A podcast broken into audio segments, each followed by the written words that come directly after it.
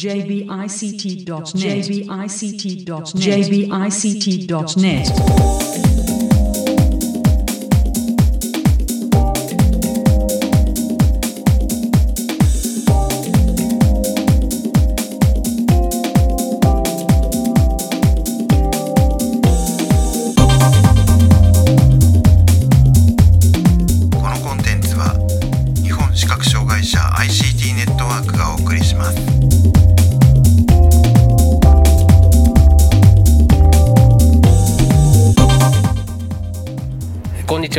セシビリティの情報サイトアクセルとお設立準備中の日本視覚障害者 ICT ネットワークの共同制作でサイトワールド2016の模様をお送りしているポッドキャストです。中根です。はい辻です。意識です。はいよろしくお願いします。はい、えー今回はあ三菱電機さんのインタビューをお送りしますえーでは早速三菱電機の坂田さんへのインタビューの模様をお聞きください、えーサイトワールド2016三菱電機さんのブースにお邪魔しています、えー三菱電機の坂田さんにお話を伺いますよろしくお願いしますよろしくお願いいたします。はい、ええーまずじゃあ、えー今回の、えー展示出展の概要を簡単に教えていただけますか？はい、えー今回三菱電機のブースはですね、えー、喋るタイプの、えー音声解説がついた、えー家電をご用意させていただいております。えー炊飯器がですね、え3種類、えーご用意させていただいているのと、あとは IH クッキングヒーター、それからですね参考出品にはなるんですが、えー電子レンジでをご用意させていただいております。えー炊飯器の方はですね、えー本体がしゃべるタイプのものと、えー今年からですねスマートフォンを使ってですね操作ができるタイプこちらをご用意させていただいております。はい、えっ、と、まあ、三菱電機さんの場合は、えっ、と、これまでも、えっ、と、本体がしゃべる炊飯器ですとか。あと、テレビとかですかね。そねこれは大体毎年、えー出展されてたような印象がありますけれども。はいじゃあ、今回特に新しいのは、まあ、そのさ先ほど参考出品っていうのもの電子レンジっていうお話もありましたが、ええ。それに加えると、あと、まあ、その、えー新しいタイプの炊飯器というのが、まあ、えーまあ、あるある意味目玉のようなそうですね。位置づけなんでしょうかねはいあの、はい昨年のこういった会場でですね、あの音声付きの炊飯器をご紹介させていただいたお客様がですね、えー大変、えー喜んでいただいたんですが、えー値段がですねどうしてもちょっと高いなと。でそのお客様はですねスマートフォンを結構使いこなされているお客様で、えースマートフォンを使ってもっと安くできないのかなっていうご提案をいただきましたので、それをですねなんとか頑張って開発をして今年お持ちしたという形になります。なるほどでこれはもう確か7月ぐらいに製品化して発売されてるものですよね確かそうですね、はい。はいじゃあもう実際にもう手に入る形にそうですねなってるんですね。あの一般的に、えー電気屋さんとかで量販店さんで購入することが可能な製品となっております。はい、じゃあちょっとそのスマートフォンで操作できる、えー炊飯器の、えーとまあはい具体的なところを伺っていきたいと思いますけれども、はいじゃあまずこの、えー対応しているのは、えー、と Android のスマートフォンということなんでしょうかね。そうですね、あの現状ですと、えー、Android のた、えースマートフォンで NFC の機能がついたもの、はいはいえーお財布携帯が使えるものに限られてしまいますね。はい、で、えー、とじゃ具体的にはこれはその例えばその、えー炊き方のコースですとかそういったものを、まあ、一般的には炊飯器の本体のメニュー操作で、えーするようなことをスマートフォン上のアプリケーションでやってその情報を NFC で転送して、えー炊飯器が動くとかそそんなようなイメージなんでしょうか？そうですね、その通りですね、基本的にはその操作で問題はないかと思います。えーもう一つ特徴としましては、えースマートフォンを使った場合はですね、えースマートフォン上から銘柄炊き分けということで、えー各種の銘柄に合わせた炊き方を選べるような仕様が合わせて、えー搭載してございます。でこれはスマートフォンからじゃないと使えない機能なんですか？そうですね、本体からではあの設定ができなくなっておりまして、あの本体についている液晶がですね通常のセグメントタイプの液晶になりますので、はい。まあ、表示できる情報量の問題ですとか、なるほど。えーあとはそこに搭載をしてしまいますと、今後バージョンアップしたときに新しい銘柄が入れられないとか、そういうのがございますのでい、や今まさにそこを伺おうと思ったんですけど、やはりそういうことがあるわけですね、ね。新しい銘柄に対応していくとか、あのまあ、フルドットの液晶を使ったりをすれば、えー対応は可能なんですが、やはりここは少しでも値段を抑えるというのがございまして、こういった形で出させていただいております。なるほど、じゃあ、そのスマートフォンからできることというのは、まあ、一般的なじゃあその、えー、と本体からできることは基本的にはできるって考えていいんですか？そうですね、えー、本体でできることはスマートフォンではすべて可能です、えー、スマートフォンからしかできないことは銘柄のほかにですね、えー、音声での入力の設定ができるようになっております。じゃあまあその、えーと炊飯を始めるだとかタイマーのセットだとかそういったこともを、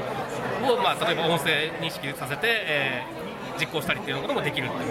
スマートフォンの方からだとそうですね。あの時間の設定なんかは、えー、やはりスマートフォンを使っても面倒くさかったりすることはあるかと思いますので、はい、朝8時に炊きたければ朝8時にセットしてとか朝8時に予約と言っていただければ自動的に8時がセットされるというような形になっております便利だ。ありがとうございます、えーちなみにこれあの炊飯器の、はい、えー、例えば買ってきた時の初期設定っていうのがあるかと思うんですが、はい、時計ですとか、えー、そういった部分っていうのは、えーと、これはこれはもう本体でやるしかないんですよね。えーとですね時計はですね工場出荷時に一応時間合わせるんですがやはり多少ずれてしまうのがございます、はい、ただスマートフォンを使っていただけばですねスマートフォンを一般的にネットにつながった状態であれば時計は狂わないと思うんですね。あなるほど。でセットした時にスマートフォンの時間に本体の時間を自動的に合わせますので時刻合わせをする必要は特にございません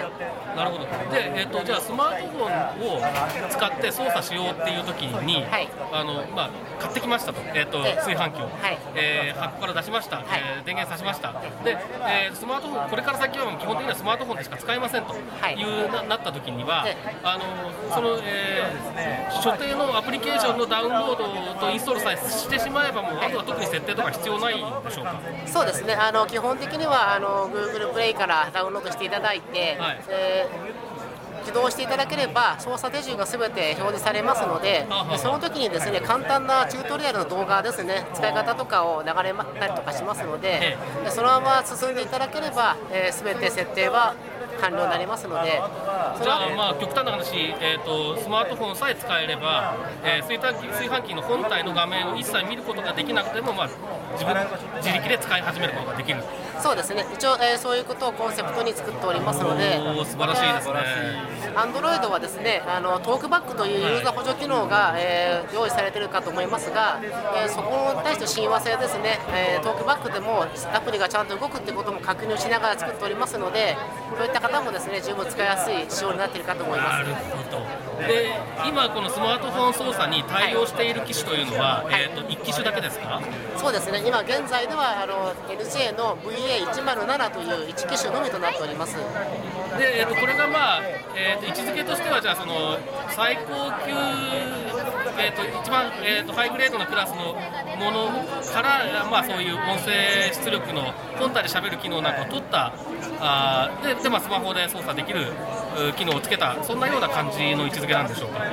そうですね。あの当社三菱電機の中ではですね本炭窯シリーズといいまして、えー、金属の窯ではなくて本炭を削り出して作った窯のシリーズと金属の窯に炭のコーティングをしたシリーズがございますが今回、えー、スマホを対応している VA107 という機種は本炭窯ではなくて金属のですね炭コーティングをした窯を作った、えー、炊飯器となっております。あなるほど。今後じゃあその本炭窯の方にそういう機能が、えーと、展開されていく可能性とかっていうのはどうなんでしょう？かそうですね、あのー、今回こちら出して非常に好評いただいておりますので、えー、そういった中でですね、えー、他の機種への展開ですね。も当然考えておりますので、えー、皆さんのご意見次第でですねどんどん広げていければいいなと思っております。はい。えーと、じゃあ炊飯器関係で質問他にありますか？炊飯意識さん。あの炊飯器本体の、はい、えー、ディスプレイ部分についても簡単に教えていただけますか？はい、えー、今まで高級機はですねバックライト付きの液晶を使ってですね、えー、輝度を高くするような工夫をしていたんですが、あのー、色弱の方ですとかちょっと見づらいという意見もありましたので。えー、今回はこの VA107 という機種はですね、えネガティブタイプの液晶を使っております。で黒字にですね、え白文字のバックライトですので、え文字が浮きなって見やすくなっておりますので、え非常に、え見やすいと好評いただいております。見えますね14時9分と時間とあと白米普通食べ頃ホーンっていうのが書いてあります結構視認性が高い黒背景に白い文字で、んあの表示されてるので、あの家電のディスプレイとしては珍しいぐらい見やすい。あそうなんですね、あなるほど実際にあのいろんな方に見ていただきまして、えー一番いいパターンというものを設定をしています。あそうなんですね。一般的なネガティブタイプの液晶よりも、えー少し高級なものをより輝度の高いものを、えー選んで使っておりますのであそうですか。そのせいでですね、まあより見やすいのかなと思っております、とても見やすいディスプレイです、ね。ありがとうございますはい。えー、と辻さんからは何かありますか？そうですね、あのー炊飯器というとこう以前はこうお釜の中のメモリーがこう手で触っても確認できたような気がするんですけれども最近の機種ってあんまりそういう釜を見ないなっていうのがちょっと気になっててそうですね昔はあの薄い釜であの打ち出しができたので比較的凹凸がある釜があったかと思うんですけども最近はあのどちらかというと少し厚釜になってましてで内釜にです内側にですねあのテフロンのコーティングとかこぶりつきのためのコーティングがあるのでなかなかですねあの凹凸をつけるのが難しいというところがございます。で本当はですね音声で、えー水量が分かったりだとか何らかしら施策をしたいなと思っているんですけどもどうしてもコストの問題ですとか、えーサイズの問題でまだまだちょっとそこができてないっていうのが現状でございます。ただ何もしないというわけにはいかないので、えー三菱電機としてはですね、えいくつか考えておりまして一つはですね付属の、えー軽量カップですはいでこちらをですね少し工夫しまして、えー少し先細の形にしております。でこちらがですね、えー表側が1号の口が開いておりまして裏返すと0.5号になっております。で擦り切りがしやすいサイズになっておりましてこっちが1号ですか？こちらが0.5号ですねで裏返すと口が大きいのは分かると思うんですけども触りますか？触れますか？今上触ってるのが1号。でひっくり返すと0.5号。で側面にもですね、あのー展示で書いてありますね。あと180とかあと数字が盛り上げて書いてありますので展示が読めない方もですね触っていただければえー数字を認識していただくとまあ、確かにその内側のものが触れなくても、えー、と正しく確実に測れるっていうことが分かってれば、そねはいその問題はだいぶ軽減されるっていうのはあるので、そうあの一つの一つしか解決策がない問題ではないですからね。そうですね、うんあのまだまだ改善の余地はあると思うんですけども、えーメーカーとしてまず今できることをですね一つでもやっていこうという中でこちらを用意しております。なるほど。またあの合わせて付属のしゃもじなんですが、はい。柄の部分に凹凸が作ってありまして、はい。そこにあのシリコンのゴムリングをつけることによってですねおおよその水の深さをですね分かるような仕組みを用意しております。これですか？そうですね。例えばあの3号ですと、はい。下から14段目とかこう後ろに紙があるんですけどもそのそうだんこれをだん1個2そうですね。個3個ってはい数えていって、あさしゃもじ。このゴムの横溝の数を数えて、うん3号だけだと10な14だ。あーなるほど。あの下からですと14段目ですね、まあ、あくまでも目安ですので、自分の好みでまあ1つ、2つ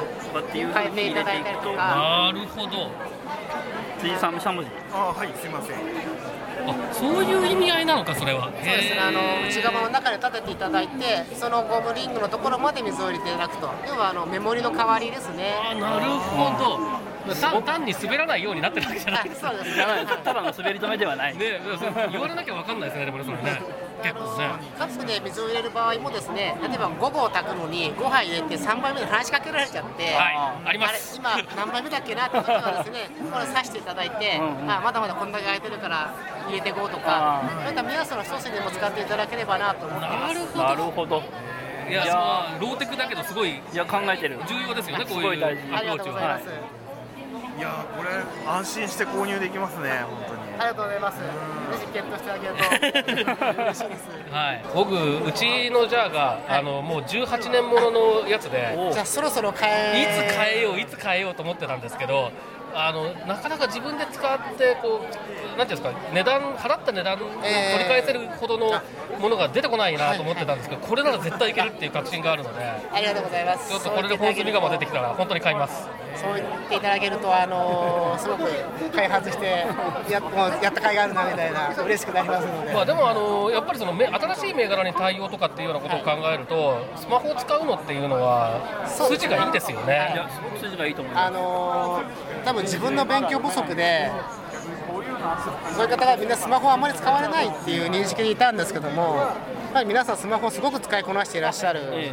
中で、であればあのこういったアプローチってもしかしてありなんじゃないかなってうん。ちょっと思ってはいたところにちょうどいいあの言葉を去年いただけたので。ででも去年、はい。ここでそういうスマホの声をもらってそうです。1年で作ったっていうことですか？そうですね。1年じゃないもっと短いか。半半年ぐらい年ぐらいか。そうですね、あのもともとこういったものができたらいいのかなっていうのは思ってはいてあ、基礎開発基礎開発はある程度自分で進めてはいたので、えそこただそれを正規にするとなると、うんまあいろいろと取らなきゃいけないハードルだったりとか、うんまあ、ビジネスの成り立つのかとかそういうのがございましたので、なかなかその先には進めていなかったんですけども、ちょうどいいきっかけをいただいたので。なるほど。で今回もこういった形でまあ取材もしていただいたりとか、こうえーいろんな声が上がってきますと、まあ、よりやりやすくなってきますので、えうんそうですね。で実際、やはりお客様の声と一番嬉しくてですね、うんうん。よかったよとか、こんなん作ってありがとうねって言っていただけると、非常になんかこう、嬉しくなって、もう次やってやるぞっていう話になりますので、炊飯器関係はじゃあいいですか、とりあえず。はい。で、えっ、と、まあ、あの参考出品ということだったんですけど、もし、えー可能でしたら、その、はいえっ、と、電子レンジについても簡単にご紹介いただけますか？わかりました。一応、参考出品という形で、はいえー発売前ですので、まあ、あまり話さないところもは いございますが、はい、はいもちろん。あの現在ですね三菱電機としましては、えージタングという名前で、えーオーブンレンジを発売しております、このジタングというのはちょっと小ぶりなオーブンレンジとなっておりまして、まあ、当然オーブンレンジですのでレンジとグリルとオーブンの機能がついております。ここは普通の、えーレンジグリルと変わらないんですが、え大きな違いが一つございましてそれが、えー時短具という名前の通り、えー時間を短縮して美味しく作るための機能ということで、えーレンジグリル機能ってございましてレンジとグリルを自動的に切り替えて調理をいたします。例えば唐揚げを電子レンジで作ろうとした場合に、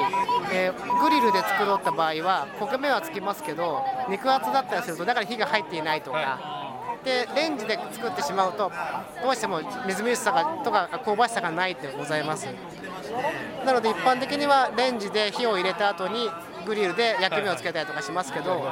これはですね下ごしらえをした肉を並べていただいて、えーレンジグリルってボタンを押していただいて時間だけセットしていただければ最初にレンジで中にしっかりと熱を加えてその後自動的にグリルに切り替わりますので外をカリッと仕上げますのでもう簡単油を使わずにですね簡単に美味し楽しく調理ができますので非常に、えー、美味しいご飯美味しいグリルあの調理が簡単にできるというレンジとなっております。でまたですね今回参考出品している理由がですね一つありまして、えー音声付きの炊飯器は非常に好評をいただいておりました、えーただあの電子レンジは炊飯器よりももっともっと毎日使うよと。だけど音声付きがなかなかないんだよねと。三菱さんぜひそういうの作ってくれないかなというのを毎年毎年聞いておりました。えー。その中でやはりなんとかしないといけないなというところでですね、えーついにですね音声付きを発売させていただく、えー形になりましたのでまだまだ発売ちょっと時間があるんですが参考出品という形でですね実際に触っていただいてえー感想を聞けたらなということで今回お持ちしております。なるほど。ね基本的には、えー、と本体が喋る形で音声ガイドが出て、ね。はいえーまあ、操作ができますよと。そうですね。いうところなんですね。はい、あのオーブンレンジも最近すごく機能が増えてきてすごくあの本当に覚えてても全然使えないっていうことが多くなってきたのでそうですね。非常に、えー期待していて、えー私んちは炊飯器が18年ものなんですけどオーブンレンジは20年もので、え全部一気に三菱さんにそれ本当にね、あのね結局、買い替えるときに、機能的に魅力的なのはいっぱいあるんですけどー、え。使いこなせなさそうなのがやっぱりネックになって踏み切れないっていうことが多いんですよね。ーはいはい。え。でもこれもまあじゃあそういう意味で言うと,、えーとえー、非常に、えー、見えなくても使いやすいものにな、ね、にしようっていうことですよね。そうですね、はい、あの液晶に表示されている設定された内容だとか温度とか時間ですね。それはすべて音声で、えー、ガイドしますので素晴らしいですね。えー先ほどあのスマートフォンを使って、はいえー、いろいろとできる仕様ですけども、こちらまずはですね本体で簡単に楽にできる仕様ということで、本体の方の音声で対応させる形でやってやらせていただいております。なるほど。でまあ状況によってはまたスマホ対応とかっていうことも方向性としてはありえないわけではないですよねきっと。そうですね。あのー、現在もスマートフォンのアプリだいぶ好評いただいておりますので、当然あの横展開ということでいろんな機種で搭載とする方法は、えー、考えてはおりますが、えー、今後の動きについてはあんまりちょっと詳しくはお話しできないんですけどそうですねまだ決まってないこともいろいろあるそうですねはい、はい、あの不確定なことはあのなかなかお話しできないところございますので、ねはいなるほど。オーブンレンジのディスプレイはどんな感じなんですか今？こちらもですね、あのネガティブタイプの液晶となってますので、黒字に白文字ということになっております。はい。素晴らしいな。そうですね。こちらが一番。でボタンの数も、えー、少ないんですので、あの非常に直感的に分かりやすいような並びとなっております。ね、もうボタンの奥ってどれをしていいかそうなんだよね。そうですね。一番大きいボタンしか押さなくなっそういうことだよ。そういうことです。多分あのお刺身を解凍しようと思ったらレンジカレーカレー使わずしてなんかボソボソになってしまうとか、そういった残念なこともあるとございますので、これ例えばじゃあ今お刺身ですと喋るので、あの間違いも少ないですし、飲み物を温める時も今何度っていうの温度が設定できます60度で温めるのか80度で温めるのかのができますので非常にあの生活質が上がるのかなと思いますので、ぜひあのたくさんの方にですね使っていただければと思います。まあこれ現在開発中っていうことですけれども、はい、えっ、ー、と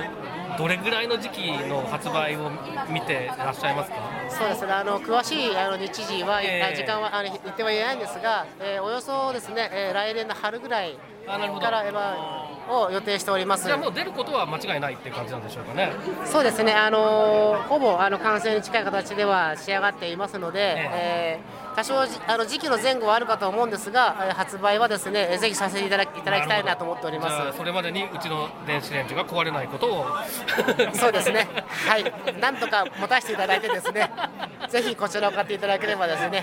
あの楽しい生活がまじ送れるのかなと、ね、でも本当にこういう製品がねやっぱり増えてこないと他のメーカーさんも作ってくれないかったりするんでそうですね。やっぱりこういう製品がいいんだよっていうのがサンプルとして見せられるものがないっていう状況がね、えー、一番不便なんでね。そうですね。あの三菱電機としましてはですねあの全てのお客様がですね安心して安全に、えー、美味しいご飯美味しい調理がしていただけるというのをコンセプトとしておりますので、えー、こういったものはですねどんどん拡充をしてですね、えー、途中でやめたりとかそういうことなくですねやっていきたいと思っておりますのでぜひあの本当に応援のほどをねしていただけると本当に嬉しく思いますのでよろしくお願いいたします。この、あのでレンジグリルが出た時に、ぜひですね使い方教室みたいなのをやっていただけると嬉しいなと思うんですよね。実際にこれを使ってどんな料理ができるのかとか、でそのためのせその、えっと、操作の方法だとかっていうことをなんか料理教室みたいな感覚でやってもらえるとすごい嬉しいなと思います。あの今年もですねあの全国何か所か回りましてですねこういった今回のイベントを含めてですね50イベント以上、えー、参加させていただいております。でサイトワールドさんの方もですね明日と明後日ですね、えー、調理教室体験教室の方やらせていただいてますのでこちらでですねあのレンジだとか IH だとか炊飯器ご用意させていただいておりますのでそういった機会をですねもっともっと増やしてですね、えー、皆さんに体験していただいて、え喜びを感じ取っていただいてですね、えー、ぜひ買っていただくとで三菱電機のファンになっていただくということを目指してやっていきたいと思いますので、えーまあよろしくお願いいたします。はい、えー、ここまで、えー、三菱電機の坂田さんにお話を伺いました。どうもありがとうございました。ありがとうございました。はい、ということで今回は三菱電機の坂田さんに、まあ、炊飯主に炊飯器とそれから、えー、オーブンレンジですね、えー、のお話を伺いましたけれどもじゃあまず土さんどうでしたか？はい、僕はあのちょっとアナログの視点というかですね昔から気になってたその炊飯器のメモリが手で触って確認できなくなった点を質問してまあおそらくその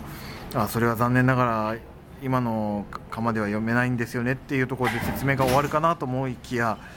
ちゃんと今も工夫を続けていらっしゃるっていうところがすごくその印象に残りました、うん、もう僕あの本当すいません。あのしゃもじのやつは滑り止めだと思ってました。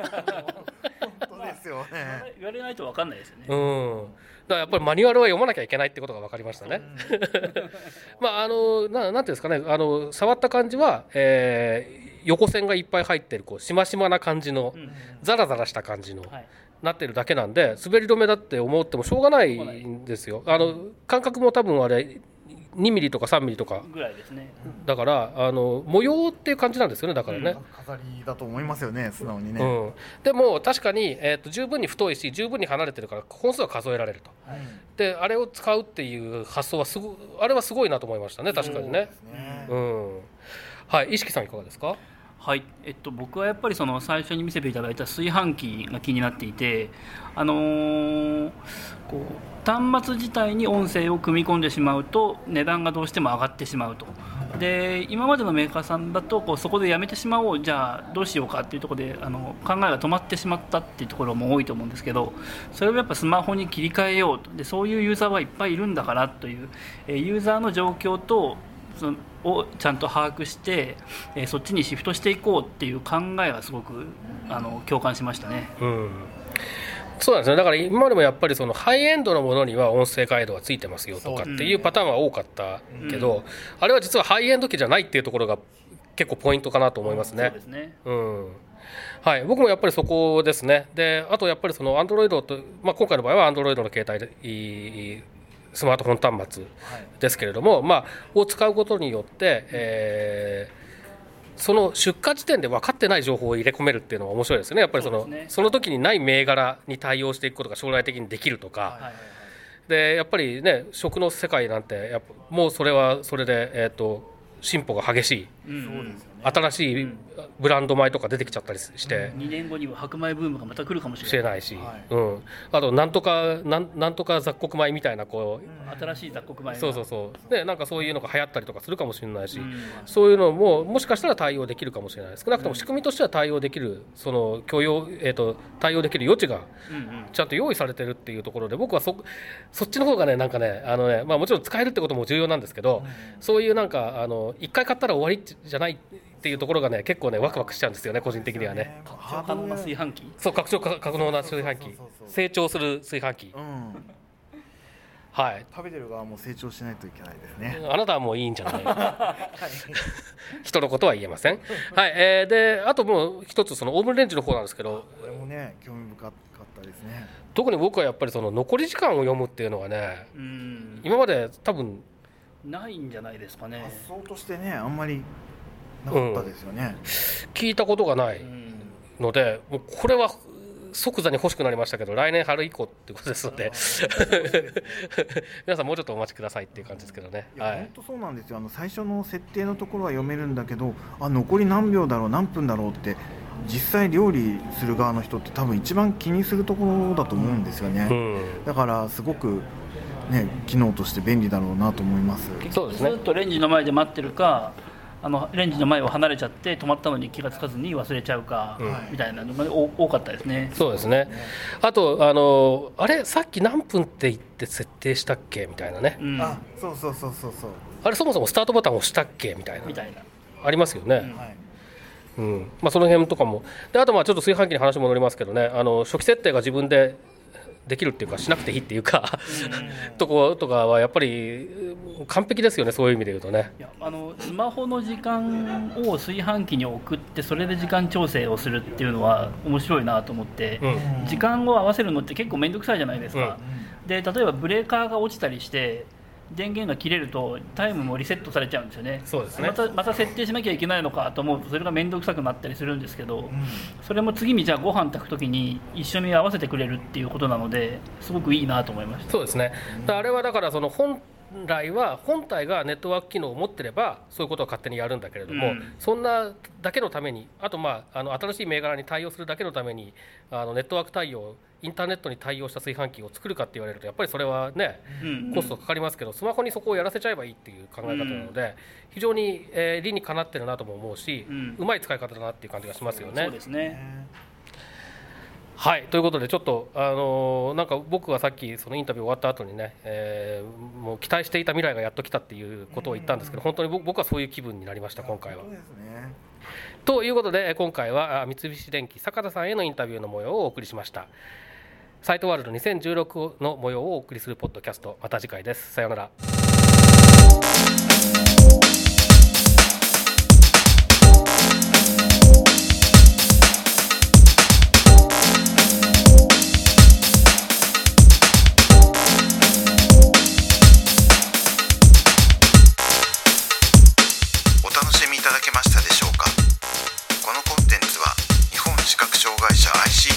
ワークが